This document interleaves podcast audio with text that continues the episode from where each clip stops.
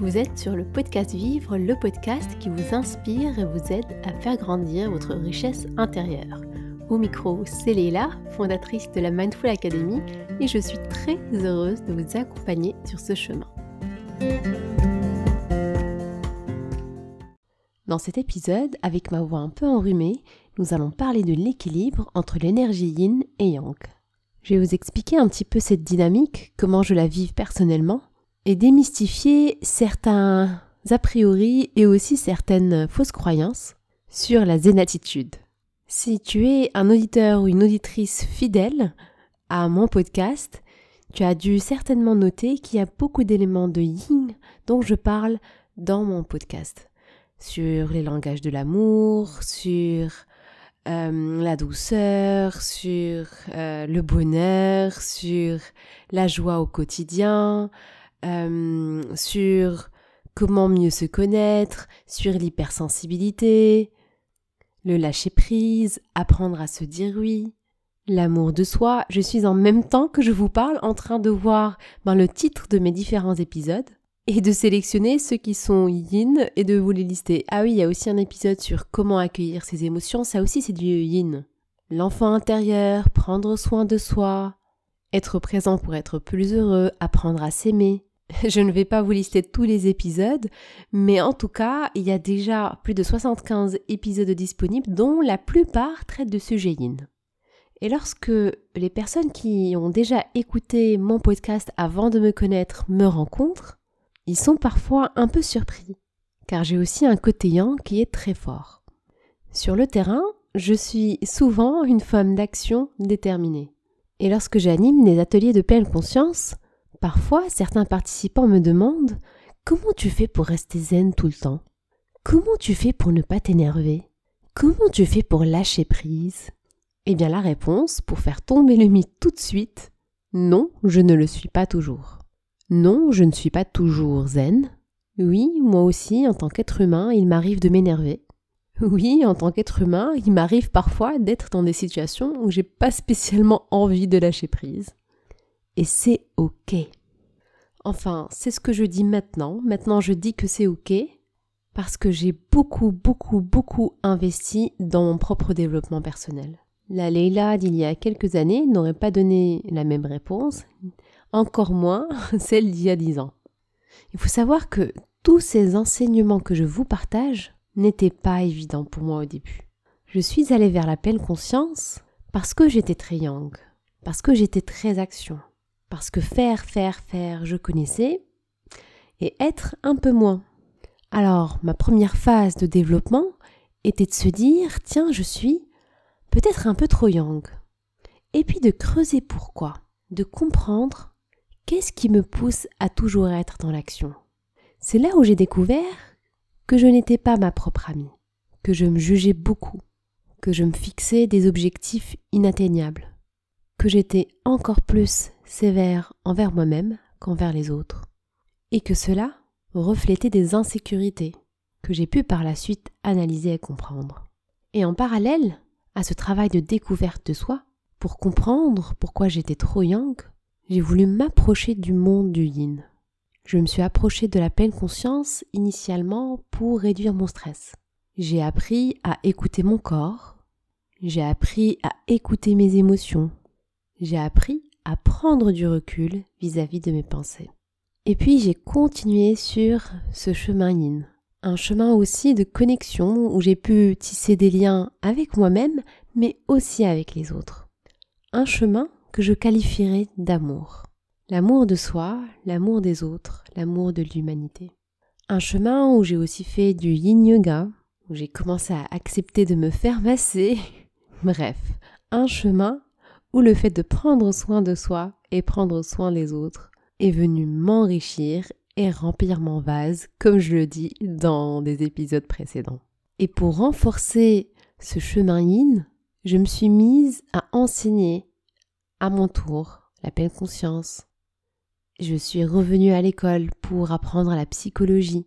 Cela a coïncidé avec la maternité, avec l'arrivée de ma première fille, puis de ma deuxième fille, qui m'ont permis d'expérimenter une dimension de l'amour que je ne connaissais pas auparavant. Et en enrichissant tout ça, non, je ne suis pas partie m'isoler en monastère. Je ne suis ni moine, ni savant, ni sage.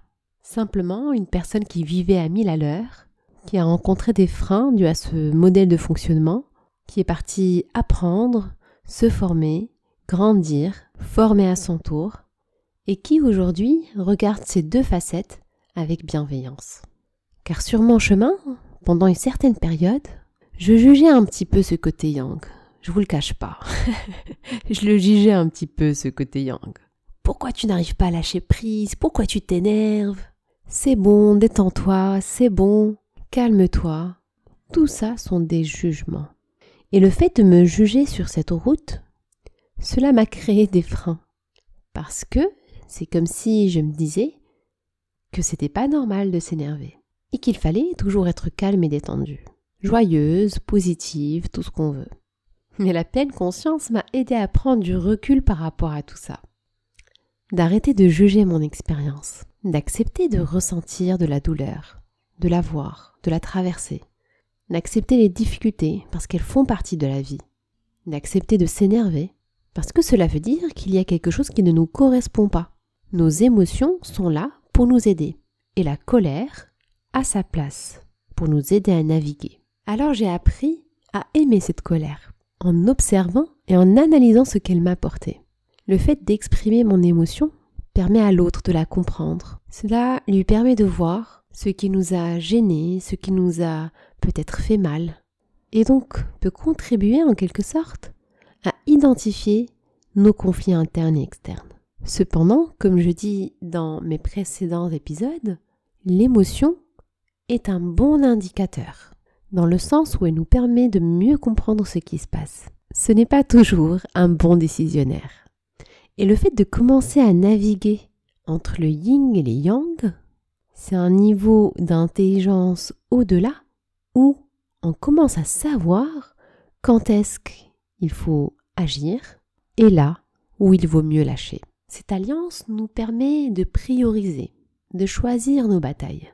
Et pour toutes les personnes qui sont un peu comme moi, très yang, très action, spoiler alerte, c'est parce qu'en quelque sorte ça vous anime, ça vous plaît, ça vous enrichit. Et c'est ce qui fait que vous êtes là où vous en êtes aujourd'hui.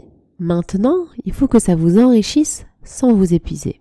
Cela veut dire comprendre son corps, comprendre ses émotions, comprendre sa gestion d'énergie pour l'actionner à bon escient. Cela peut-être voudrait dire de faire un peu de ménage dans sa vie, d'avoir quelques priorités sur lesquelles on peut être sur une démarche d'action, d'envie d'aller jusqu'au bout, ne rien lâcher, et puis d'autres choses qui sont peut-être un petit peu plus futiles et qui ne mériteraient pas toute l'énergie qu'on lui donne.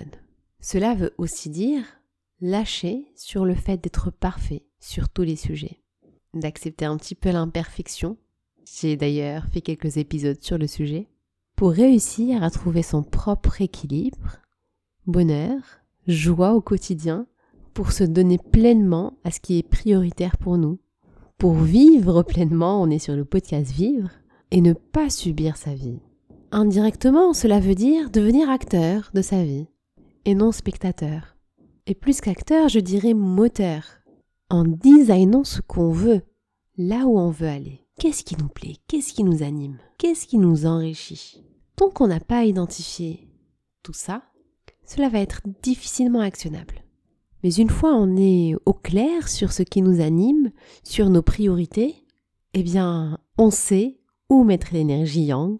Et parce que justement cela nous anime, il y a l'amour qui nous accompagne, et donc cette énergie yin qui nous accompagne pour mener à bien nos missions. Et surtout, surtout, pour profiter de chaque instant.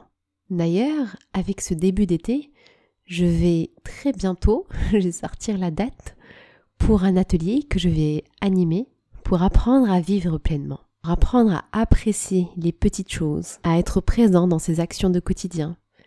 Et puis, avec les vacances qui s'approchent, préparer notre cerveau aux vacances. Qu'est-ce que cela veut dire? Eh bien parfois quand on part aux vacances, on part, on est physiquement dans un endroit merveilleux. Mais notre cerveau ne se déconnecte pas forcément, on profite pas forcément. Nos problèmes continuent à tourner en arrière-plan.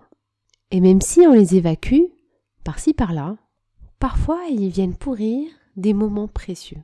Et donc ça va être un atelier d'exploration sur une journée de comment insérer notre yin dans notre vie de yang. Comment mettre de l'amour et du lien dans tout ça? L'atelier aura lieu près de Rabat le dimanche 9 juillet. Si vous êtes intéressé, n'hésitez pas à m'écrire. Si vous habitez loin, dites-moi où vous êtes et je verrai si je pourrais organiser un atelier dans votre région. Je serais heureuse de vous rencontrer euh, dans, dans ce format euh, présentiel. Et puis, si vous écoutez cet épisode un peu tard, ce n'est pas grave quand même. Je pense qu'il y aura d'autres sessions. Donc, euh, n'hésitez pas à me faire part de votre intérêt et puis je vous fournirai les informations des, sessions suivantes. C'est la fin de notre épisode, j'espère qu'il vous a plu, j'espère que si vous êtes trop young, eh ben, vous ne vous jugez pas trop, comme je l'ai fait. Euh, si vous êtes trop yin, ne vous jugez pas non plus. Parce que la réalité, c'est aussi trop cool d'être yin. On n'a pas spécialement besoin de tout le temps être dans le fer. Et si vous avez un bon équilibre, eh bien, embrassez ces deux facettes de vous-même. Aimez-les toutes les deux, à juste escient, parce qu'elles rapportent chacune d'elles propre richesse. En tout cas, c'est ce que j'apprends à faire. N'hésitez pas à partager cet épisode à une personne qui a besoin d'entendre ça. Et pour ma part, je vous dis à très vite pour un nouvel épisode du podcast Vivre. Prenez soin de vous.